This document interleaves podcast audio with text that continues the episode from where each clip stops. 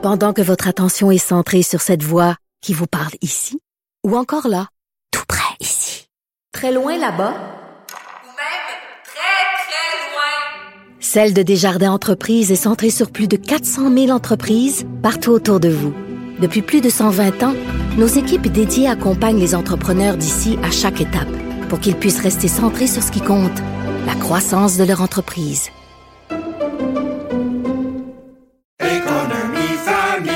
Ici Ricardo. Et Émilie, marchand d'IGA. On a envie de vous inspirer à bien manger. À moins de 5 la portion. Suffit de repérer les produits valeurs sûres et de les cuisiner avec une de nos recettes. Les valeurs sûres, c'est bien pensé, hein? Bien sûr! Détails sur IGA.net.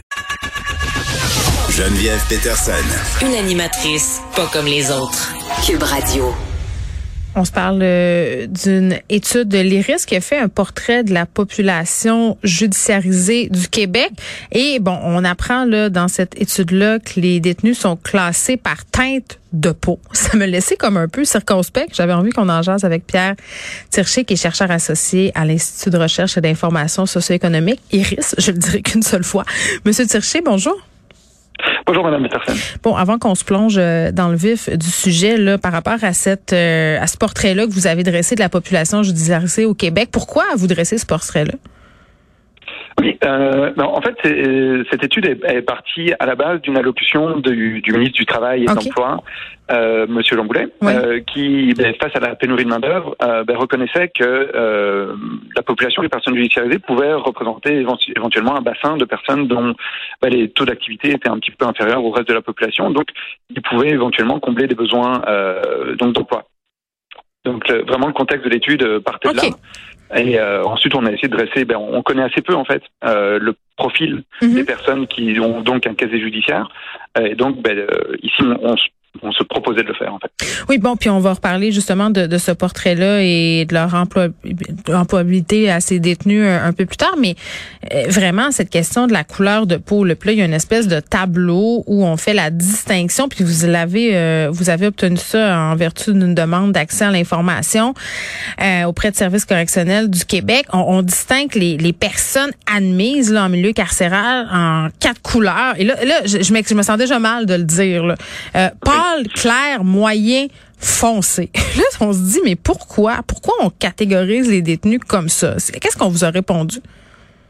Euh, en fait, on m'a pas répondu évidemment dans, dans, dans le cadre d'une demande d'accès à l'information. Si on pose pas une question, on nous répond pas. Et, et moi, lorsque j'ai reçu ces données-là, mhm. c'est vrai que je les ai reçues avec à peu près la même perplexité probablement que que vous. Euh, J'étais assez surpris parce que c'est évidemment pas les, les, manières de faire euh, euh, en général en statistique. Parce que, par exemple, le recensement de, effectué par Statistique Canada ben, catégorise aussi les personnes selon euh, certaines caractéristiques physiques, dont la couleur de peau, mais pas de cette manière-là. Donc moi, lorsque je l'ai reçu, ben, j'étais bon, évidemment j'étais assez perplexe, mais j'avais pas la raison pour laquelle. Mmh. vous avez posé des questions? Euh, j'ai pas posé la question effectivement. Je euh, probablement qu'il y a une certaine utilité à faire, mais je, je ce qui ce qui me laisse un petit peu un peu perplexe, c'est de la manière de faire effectivement. Euh, ici, de moi de, de, mon, de mon côté, par exemple avec ces données-là, c'est difficile de comparer ben, la proportion de, de, de, personnes.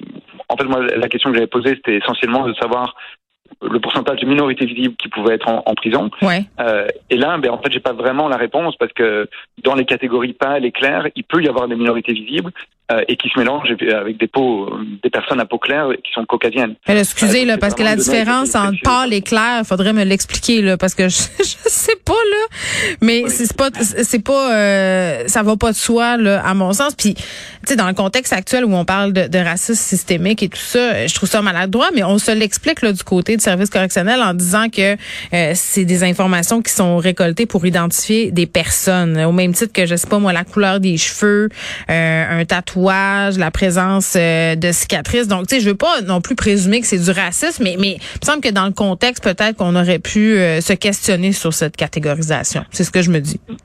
Oui, tout à fait. Euh, je, ben, je, partage tout à fait votre sentiment. Euh, le fait de devoir catégoriser selon mm. des, des, euh, des, caractéristiques physiques me, en, soi me, ne me gêne pas a priori, mais c'est vraiment la manière de l'avoir fait. Effectivement, le mot foncé euh, semble dénigrant presque dans l'absolu.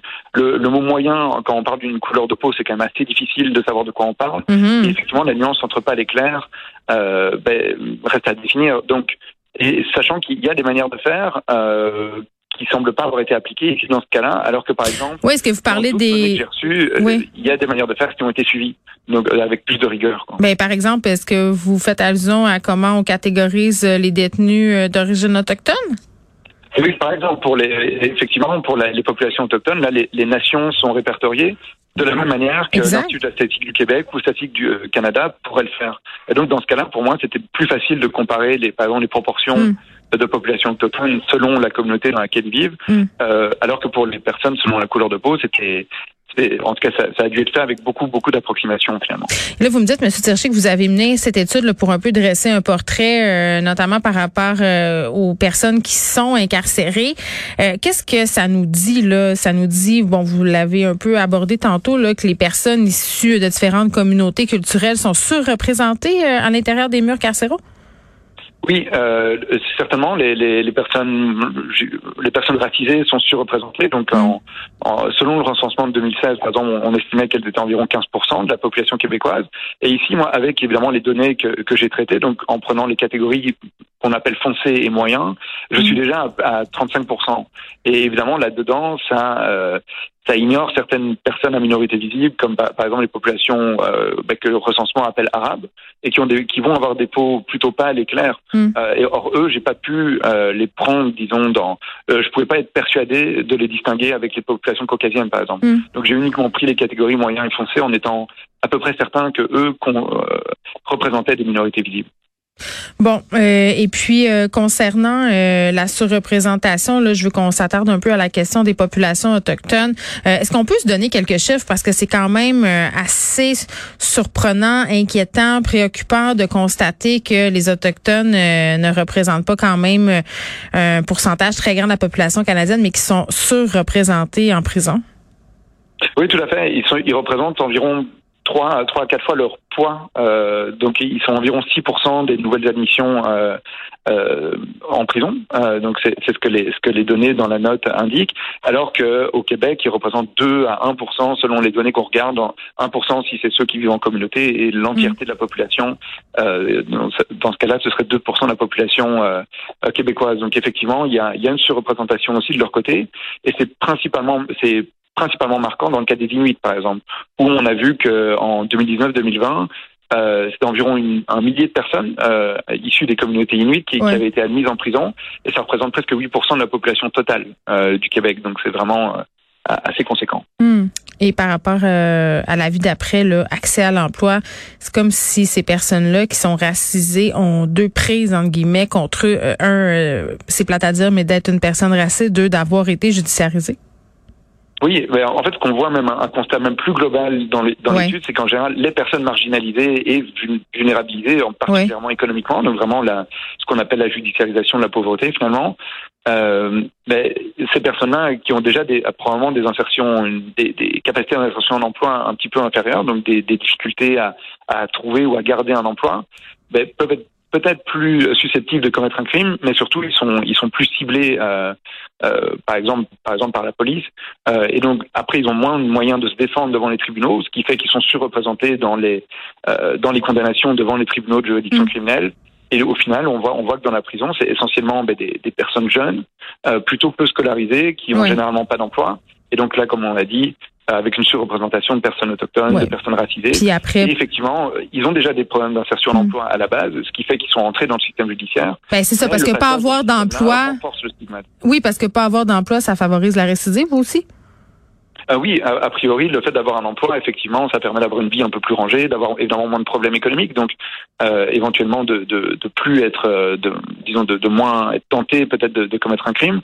Mm. Euh, et donc, mais le problème, c'est qu'ici, on peut vérifier les antécédents judiciaires de manière très facile euh, au Québec, de telle sorte que parfois le simple fait de détenir un casier judiciaire peut réduire les chances d'obtenir un emploi euh, de manière assez conséquente.